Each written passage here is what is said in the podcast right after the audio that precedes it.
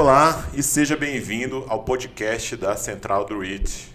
Aqui nós discutimos as estratégias para você obter uma renda passiva em dólar investindo com segurança nos Estados Unidos. Eu sou Joaquim Alves, na minha frente eu tenho meu amigo aqui, Ismael Fernandes. Tudo jóia, Ismael? Tudo bem, Joaquim? Tudo jóia, cara. E nesse episódio a gente vai tratar do seguinte tema: investir em REITs é possível para todo mundo? Então, até dando o pontapé inicial aqui, cara, eu sempre fico pensando, né, que essa palavra investimento, ela causa uma certa empolgação nas pessoas, né? Pô, investir em uma atividade é, intelectual, uma atividade que vai te dar um retorno financeiro, enfim, remete aí a várias, várias ideias nesse sentido. E aí eu te pergunto, é, quais são as principais razões que levam as pessoas a, a investirem, de uma forma em geral? Assim? Acho que você já explicou aí é, bastante, né? Que deve ter um retorno. Quando você vai na academia fazer exercício físico, você está procurando um retorno, né? Quer ter saúde, envelhecer ali com, com segurança também, né? Não precisar de um, de um médico, de um hospital na sua velhice. É, quando você estuda, né? Você quer ter um retorno ali intelectual, você quer se aprimorar, se aperfeiçoar. E a ideia do investimento financeiro é você ter um retorno financeiro também. Eu acho que o grande problema é que às vezes a gente confunde, em vez de investir, com retorno rápido, né? E em volume muito grande. É, alguns investimentos que a gente faz na nossa vida, a gente tem um retorno muito rápido, mas não é a regra. Quando a gente paga para estudar, por exemplo, pô, você começa a estudar lá desde o dia que você nasceu, né? Praticamente. Hoje em dia, cada vez a gente estuda mais cedo. E anos gente, e anos na escola. E a gente passa anos e anos e anos, faculdade, pós-graduação, mestrado, doutorado e não sei o quê. É, e a ideia é de que todo esse aprendizado que você teve, ele vai te dar retorno, né? Em uma profissão atraente. Tem gente que não consegue, tem profissão que não dá tanto retorno, tem outras que dá. E aí depende muito do perfil também daquela pessoa, né? É, eu lembro que eu tinha um professor na minha faculdade que ele pesquisava musgo. Ah, musgo é uma coisa muito o que, que tem de interessante no musgo, né? Mas ele se deu muito bem pesquisando musgo, porque ele era um dos maiores especialistas do mundo na área dele, entendeu? Mas lógico, ele se aprofundou muito, estudou muito. É, então ele teve um retorno sobre todo aquele conhecimento que ele tinha.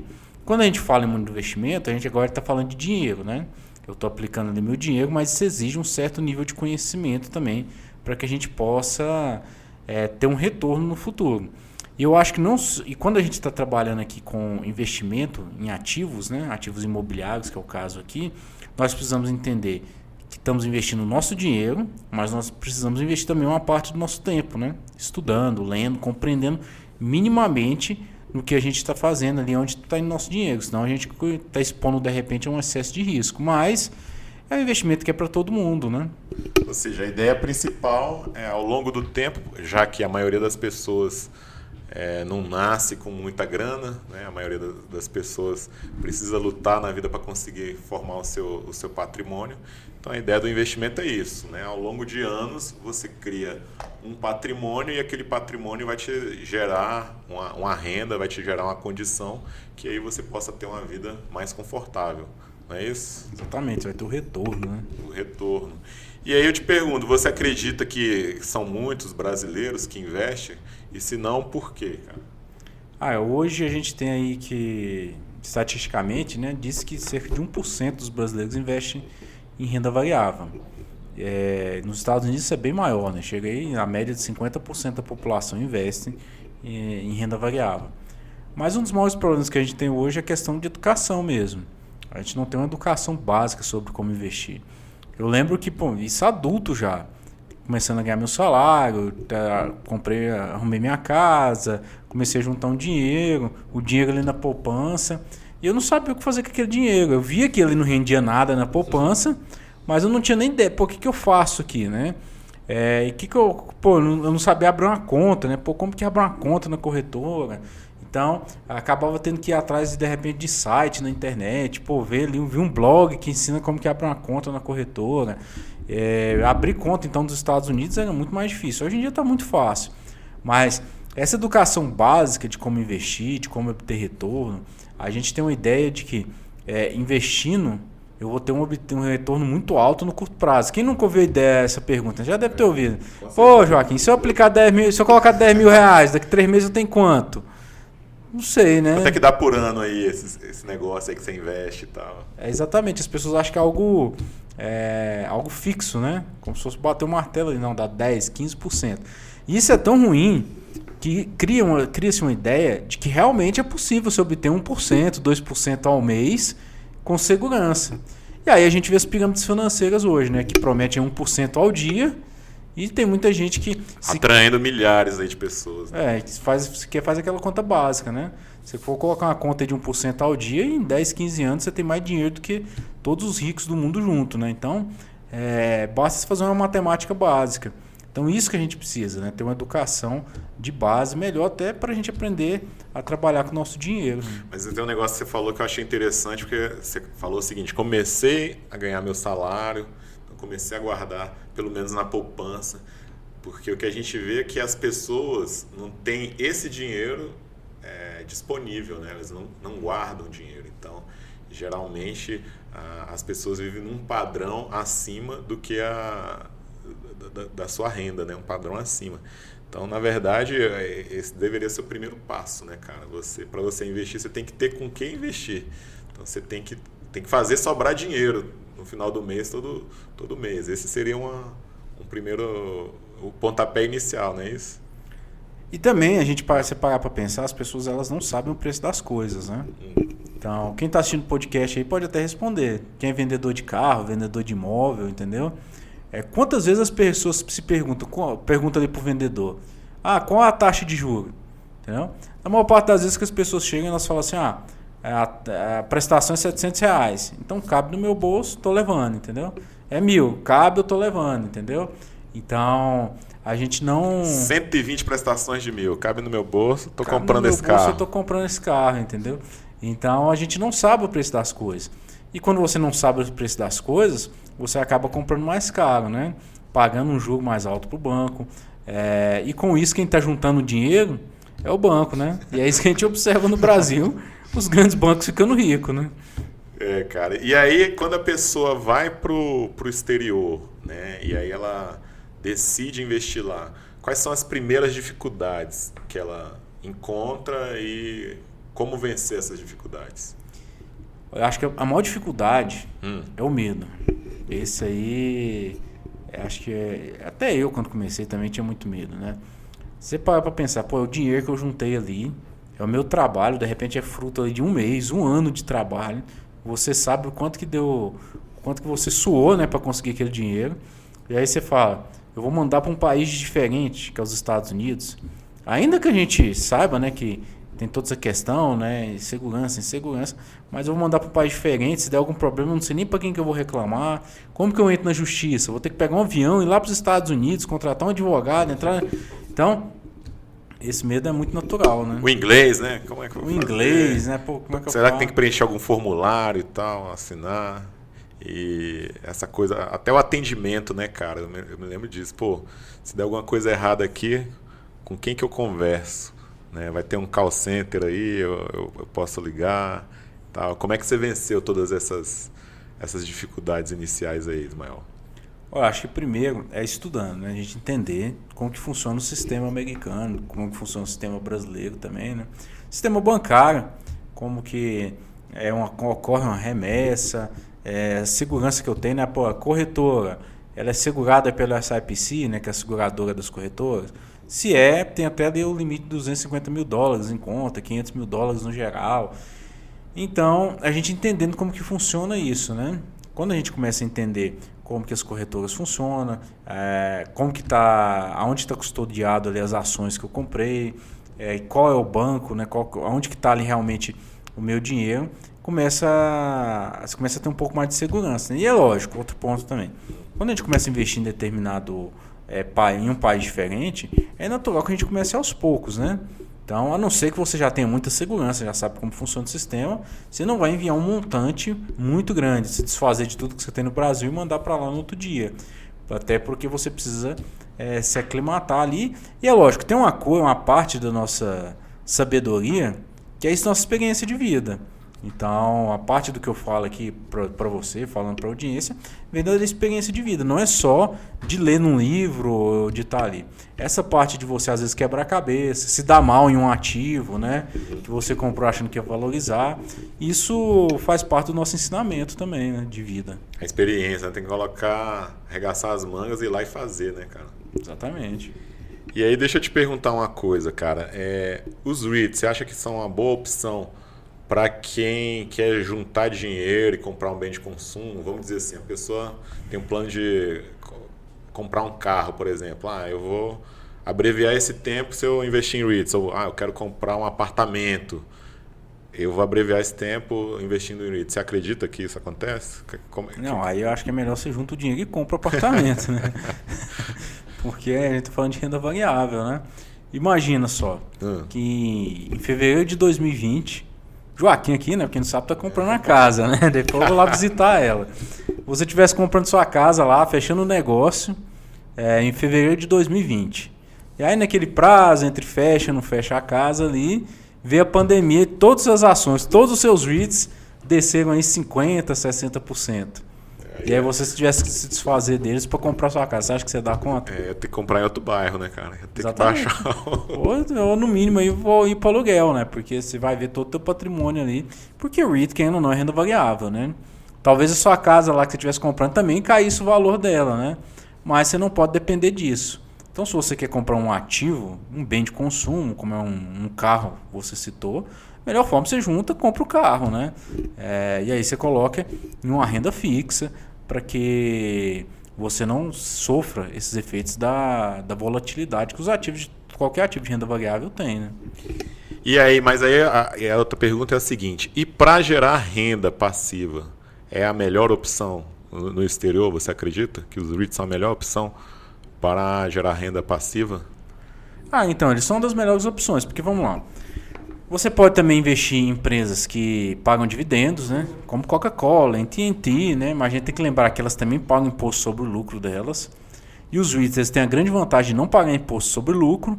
Então aquele de dividendo que é repassado ali para você, ele vem quase limpo, né? Existe aquele imposto ali, IPTU, né? Que o REIT tem que pagar, mas com o principal ali que é o sobre lucro, ele está isento. Então você tem essa grande vantagem ali, é, corporativamente, que os REITs possuem. E aí é lógico, quando você passa por dividendo, qualquer empresa nos Estados Unidos tem um imposto sobre dividendo que ela precisa, é, que o investidor, né, no caso, é, precisa pagar ali. Mas por longo prazo, é uma grande oportunidade que o investidor tem é de investir em REITs para obter renda passiva. Né? É lógico que também ele pode investir em empresas, também REITs, né, como a gente cita aqui, REITs Data Center, infraestrutura, que possuem um dividendo baixo, mas em compensação a perspectiva de crescimento alto. E com o tempo você pode vender ali parte daquelas ações e realizar o lucro para o seu consumo pessoal, né? Comprar o que você quiser. Cara, no, no ano de 2020 a gente viu a, a, disparada do dólar. Isso aí gerou interesse de, de muita gente, muita gente até nos procurou aí, né? Procurando a central do REIT, fazendo perguntas. A gente viu muito iniciante também, pessoas até que nunca tinham investido na, em renda variável, procurando um jeito de dolarizar seu patrimônio, investir em dólar. Você acha o seguinte: a pessoa que nunca investiu em renda variável, você vê problema ela já começar investindo em REITs? Ah, eu não vejo problema nisso não, entendeu? É lógico que existe aquele caminho natural, né? Todo mundo conhece no Brasil, porque no Brasil a gente já conhece o sistema. É, mas eu não vejo assim uma eu acho que seria mais difícil para o americano que está lá começar no Brasil, né? Com certeza. Mas, é, para quem está aqui começar nos Estados Unidos, eu não vejo esse impeditivo. É lógico que tem todo um caminho a se percorrer aí no aprendizado. E até porque hoje a gente já tem as ferramentas, como você falou há um tempinho aqui atrás. É, você, por exemplo, tem uma, uma corretora, que é, o, que é o site em português, a gente nem falou isso, mas também o, o, o atendimento é, é, em português, né? Depois ela gera os relatórios para você, te ajuda no imposto de renda e tal. Enfim, tá, tá mais simples, né? Tanto abrir conta como operar e comprar, vender seus REITs, não é isso? Sim, não, hoje em dia é muito fácil. E aí, cara, é... a próxima aqui. Sim. A pessoa que, que tem pouco dinheiro, pouco capital para começar, né? Você acha que é, mesmo assim, é viável ela investir no, nos REITs? Ah, não vejo nenhum impeditivo. Para falar a verdade, ah. eu acho que é até melhor quando a pessoa tem pouco dinheiro, sabia? Porque. Erra pouco também. Você erra pouco, né? Quem, quem tem pouco erra pouco, né? Quem tem muito erra muito. É, e a gente vem com a mentalidade aqui, querendo ou não, por mais que a gente seja investidor de. Tem gente que já investe há 20 anos no Brasil, conhece a Bolsa de Valores, sabe operar, é opção, trader, tudo. Quando você vai para o mercado americano é diferente, né? A cultura uhum. é diferente, o país é diferente. Eles têm um padrão de consumo que difere do nosso.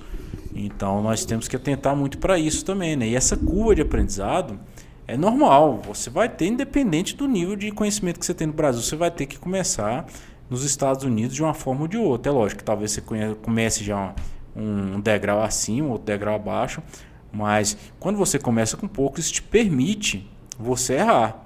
Até você investir em REITs ali que, que de repente não são bons.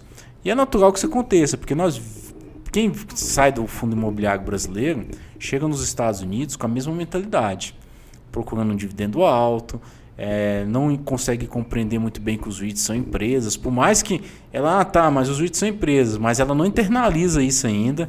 Aí depois que ela toma é, uns dois, uhum. umas duas quedas fortes para baixo, aí ela começa a entender melhor que a mentalidade dos REITs são diferentes dos fundos imobiliários brasileiros, entendeu? Que eles precisam crescer, a forma que ele cresce, a cidade que ele está posicionado ali, isso tudo influencia na perspectiva de longo prazo para esse REIT. Então, quando você começa com pouco, é lógico, isso te permite errar, né? Você vai ajustando isso com o tempo. Isso que eu chamo aqui até de sabedoria, né? A sabedoria ela não vem só do livro. Você pode ler o quanto de livro que você quiser, site, tudo. Tem uma parte ali que é o skin the game, né? Que é você colocar sua pele em jogo para poder fazer aquilo acontecer. E isso que te dá experiência. Né? É, cara, não dá para você aprender a dirigir um carro lendo um manual, né? Você tem que ir ali, fazer o controle de embreagem, dar, deixar o carro morrer ali de vez em quando, né? Para começar a, a, a, ganhar traquejo ali na direção, tá? E aí, cara, uma, uma outra dúvida que as pessoas têm muito é o seguinte: mesmo quem não tem muito tempo para estudar, para acompanhar? O que, que essa pessoa faz? Os REITs é, são uma boa opção de investimento para quem não tem muito tempo. Pô, trabalho o dia inteiro, são 40 horas semanais e tal. É, o que, que eu preciso fazer? Quanto tempo que eu vou ter que gastar para estudar isso? O que, que, o que, que você falaria para quem não tem muito tempo? Olha, para quem não tem muito tempo, você tem a opção. Primeiro, ETF, né? Uhum. ETF ele replica geralmente um índice, né? Hoje em dia você tem um, uma enormidade de ETF nos Estados Unidos, principalmente para REITs. Né? Tem VNQ, CHH, FREL, FRI, CF, é, os ETFs setoriais. Então o investidor ele pode começar com ETF, eu não vejo problema com ETF. Eu pessoalmente não sou tão fã, né? Uhum. Porque você acaba tendo ali um ou outro REIT que não é tão bom, mas é um índice em geral, a tendência dele no longo prazo é se valorizar, né? Porque o mercado se valoriza. O mercado imobiliário se valoriza é, por si só, né? Ela acompanha geralmente ali, no mínimo a inflação. E segundo ponto, né? A gente tem uma ideia de que se deve comprar sempre ativos, eu vou ficar sempre buscando só ativo barato, né? Enquanto eu acho que o mais importante para o investidor é buscar qualidade. Quando você tem uma carteira, um portfólio composto por REITs de qualidade, ainda que um ou outro não venha performar tão bem, a sua carteira no longo prazo ela acaba sendo vencedora, porque os REITs que estão ali são REITs com grande qualidade. Né? O ruim é quando você começa e você começa a encher sua carteira de REIT porcaria, né? pensando que está comprando barato. E aí realmente, às vezes você tem um ou outro que ganha 100%, 150%, mas ali você tem muito REIT que acaba performando muito mal, né? E até é, destruindo o seu patrimônio ali que você está investindo. Cara, e aí uma, uma outra dúvida iniciante assim, cara, é o seguinte. É, a gente de vez em quando recebe isso aí no, no, no Instagram. É possível você é, gerar renda né, através do REITs que vai te permitir deixar de trabalhar, por exemplo? Então, um dia essa tua, a tua renda passiva em REITs vai ser superior à sua renda do trabalho. Você acredita nisso? Acho que não, não é algo impossível, não. Até bem plausível. É até o objetivo, né? É até o objetivo. O problema é que as pessoas querem fazer isso em um, dois meses, né? É, cara. Aí. É como você falou no começo ali, né? A pessoa entra na escola, são, não sei, 15, 18 anos aí na, na escola, entre escola e faculdade, e a partir daí você vai colher os frutos daquele seu do, do, seu estudo, né? Com investimento até mais ou menos esse mesmo tempo, né, cara? É, eu me lembro que uma vez a gente fez essa, ficou simulando é, na, na, nas planilhas, né? E aí é mais ou menos em 15 anos, 15, 18 anos, se você é, continuar investindo regularmente, você vai ter uma renda aí que vai poder te, te permitir, pelo menos, ter uma, uma aposentadoria confortável, né? Então... É, não é aquilo que a gente fala, né? Até porque se fosse algo impossível, eu também não estaria nem investindo nisso, né? eu estaria aproveitando a vida aí, gastando tudo que, que eu tenho, mas é, a ideia é essa, cara. Então, é, eu, por exemplo, uma das coisas que começou, me startou muito, né, para investir, foi até um questão tra de trabalho, até da minha esposa, né? Eu lembro claramente, assim, o quanto que aquilo me perturbava, assim, mas não por causa do trabalho em si, porque era uma situação ruim, desagradável que estava passando. Só que você também não tem liberdade, você acaba se tornando escravo do seu trabalho, porque você também não pode largar ele, entendeu? Então, eu acho que mais do que se aposentar, o investimento é te traz uma liberdade, entendeu? De você é, não concordar com determinada coisa, ou no seu trabalho, por exemplo, vocês não gostam do seu trabalho, querem mudar de trabalho, então você não precisa pagar trabalhar, mas você ter liberdade de escolher, falar assim, não, a partir de hoje eu vou vender meus rendimentos que eu tenho e eu vou fazer outra coisa porque aqui não dá mais para mim, né? Então, isso foi uma da, das viradas de chave para mim, o quanto que eu comecei a pensar, né? Falei, pô, minha esposa hoje não pode, de repente, largar o emprego dela, não, não, não tem uma, a gente não tinha uma reserva suficiente para que ela pudesse é, se sustentar, né? Sustentar o padrão de vida que a gente tinha. E aí foi que eu pensei, né? Eu falei assim, eu preciso hoje montar uma carteira específica. Hoje eu tenho uma carteira específica de aposentadoria só para minha esposa. Eu tenho uma Boa. universitária para meus filhos. Eu tenho então assim, eu acabo separando muito cada ponto ali, né?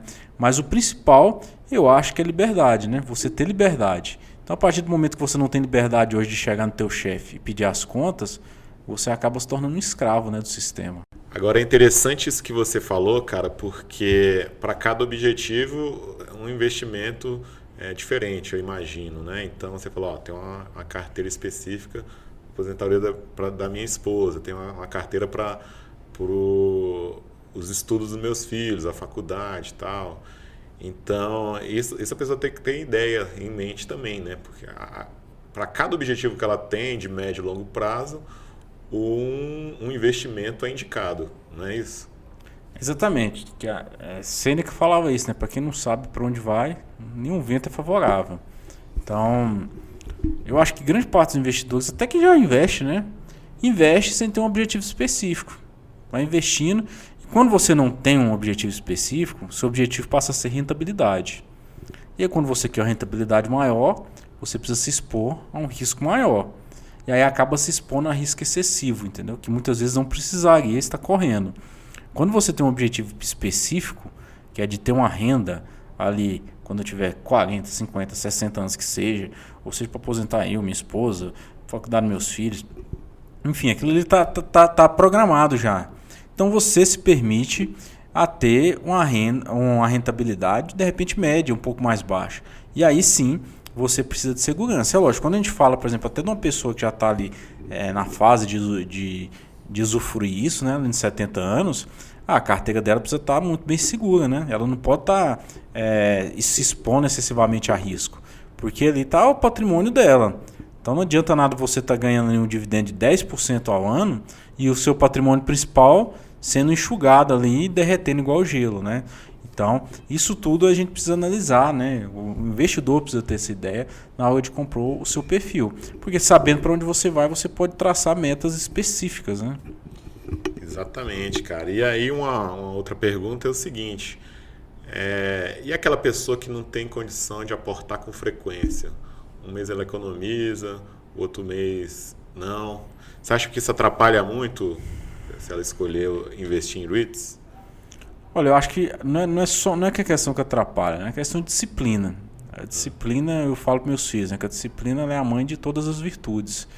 Então, quem tem disciplina consegue chegar longe. Né? Eu acredito até que quem, quem é disciplinado consegue, de repente, uma carteira melhor do que quem tem, é, fica girando a carteira demais. Né?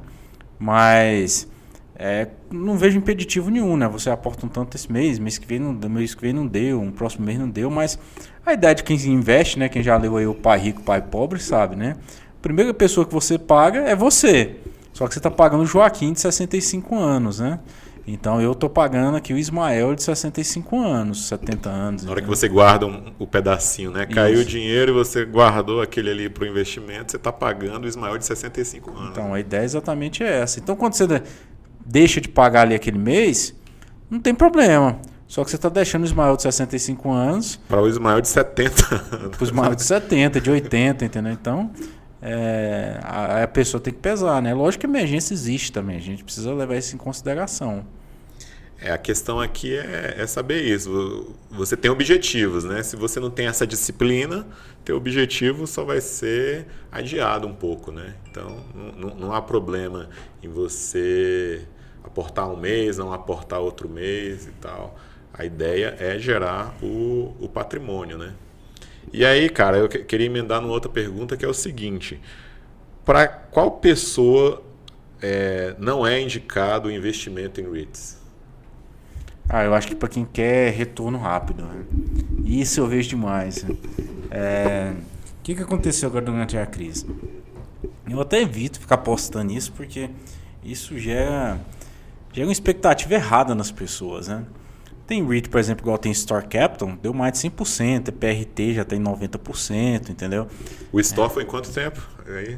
Pô, isso eu tô falando em que tem nenhum ano, né? Um 9, 10 meses mais ou menos, já deu, tem REIT que me deu 100%, 150, né? EPR, por exemplo, já me deu mais de 150. Só que isso não é a regra. Isso assim, foi um momento da crise ali que eu aproveitei, comprei, né? Enchi o carrinho e e aí é lógico, ele rentabilizou porque ele caiu muito. Não é porque o REITs, ah, o REITs se surpreendeu, mas é porque naquele momento ele tinha caído bastante. E a gente está falando de renda variável. E as pessoas começam a achar que é comum esse tipo de rentabilidade. E às vezes tem gente que ganha isso. Tem gente que comprou, por exemplo, Simon Property, 50 dólares, já passou dos cento e, cento e tanto aí, ganhou mais de 100%. E a pessoa começa a ficar viciada nisso, entendeu? Achar que não. 100% é o padrão, 100% ao ano, tá, tá tranquilo. Tá na média. Eu consigo isso, entendeu? E a gente vê que os grandes investidores aí não conseguem isso, né? Então, a média de Warren Buffett está menos de 20% ao ano, né? Que assim, já é sensacional. Sensacional isso, entendeu? E, e, a, e, ele consegue tanto dinheiro exatamente não é só por causa da rentabilidade. Tem outros investidores que conseguiram até mais do que ele em um período de curto mais, mais enxuto, né? Mas é porque ele é constante, né? Aí, mais de meia década aí, constantemente é, investindo, né? E buscando empresas de qualidade e tudo mais. Então, isso que fez a diferença para ele. E é por isso que eu evito, né? Falar para as pessoas, ah, eu ganhei tanto, esse aqui eu ganhei tanto, aquilo eu ganhei tanto. Isso gera ali é um, uma expectativa, uma expectativa de retorno, de né? retorno errado nas pessoas. A ideia não é essa, né? Eu tenho um REIT que está performando negativo até hoje. Então, mas o conhecimento ele vem disso, né? Isso vem do, do, do, da experiência que a gente fala aqui. Porque se eu tenho assim, uma carteira com 10 REITs e os 10 eu espero que eles vão performar 100%, é porque os 10 têm um risco muito alto. Então eu estou me expondo a um risco excessivo e que às vezes eu não precisava estar tá fazendo isso. E acontece, você estava falando aí de, de, quantidade de ativos. É, eu noto também, cara, que o, o iniciante ele chega é, ouve falar de um, de um REIT, ah, gostei desse, comprou. Ouve de outro, comprou também. E, e, mais outro. E daqui a pouco ele tem uns 35, 40 na carteira e tal. O que, que você falaria para essas pessoas? Eu não vejo se tem problema ter 30, 40 REITs, né? Mas aí você viu um ETF, né? o ICF tem 30 REITs na carteira, né? Então, é, você não precisa ter uma quantidade exagerada. Eu até falo, né? É, eu não preciso ter todos os itens, eu só quero ter os melhores. Com isso eu estou satisfeito. Mas o problema é você saber quais que são os melhores, né? E não é difícil saber. O problema é que às vezes a gente quer rate ruim porque quer uma performance muito alta. Então eu não estou sendo sócio daquele rate, eu estou especulando com ele, entendeu? E aí, se eu estou especulando com REIT, tanto faz ser REIT quanto faz ser ação. Você não precisa ter REIT para isso.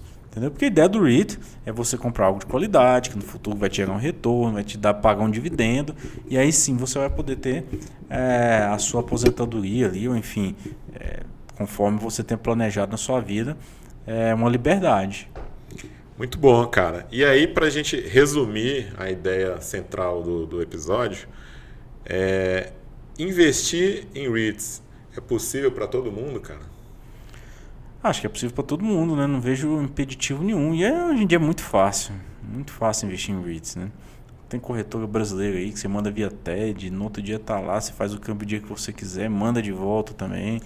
Tem ah. muita informação de qualidade na central do REIT. Muita né? informação. No Telegram. No... Quem já segue o nosso Telegram, o nosso site, né? centraldoREIT.com.br.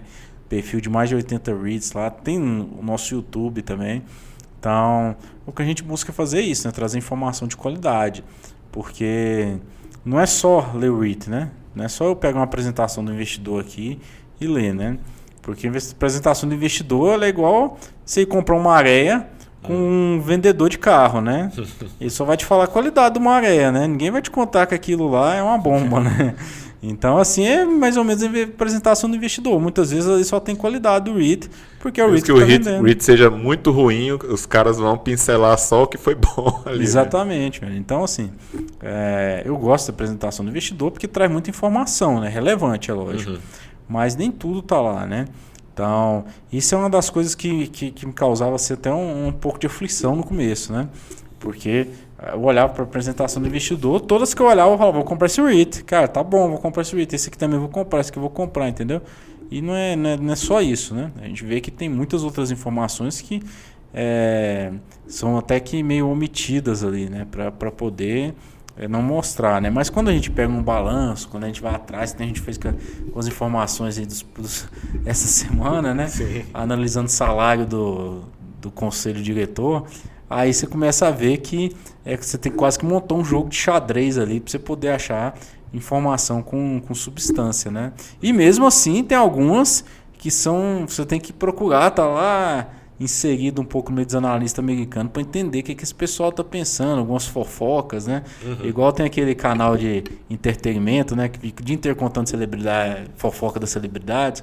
Existe algo parecido também lá nos Estados Unidos, o dia inteiro contando fofoca.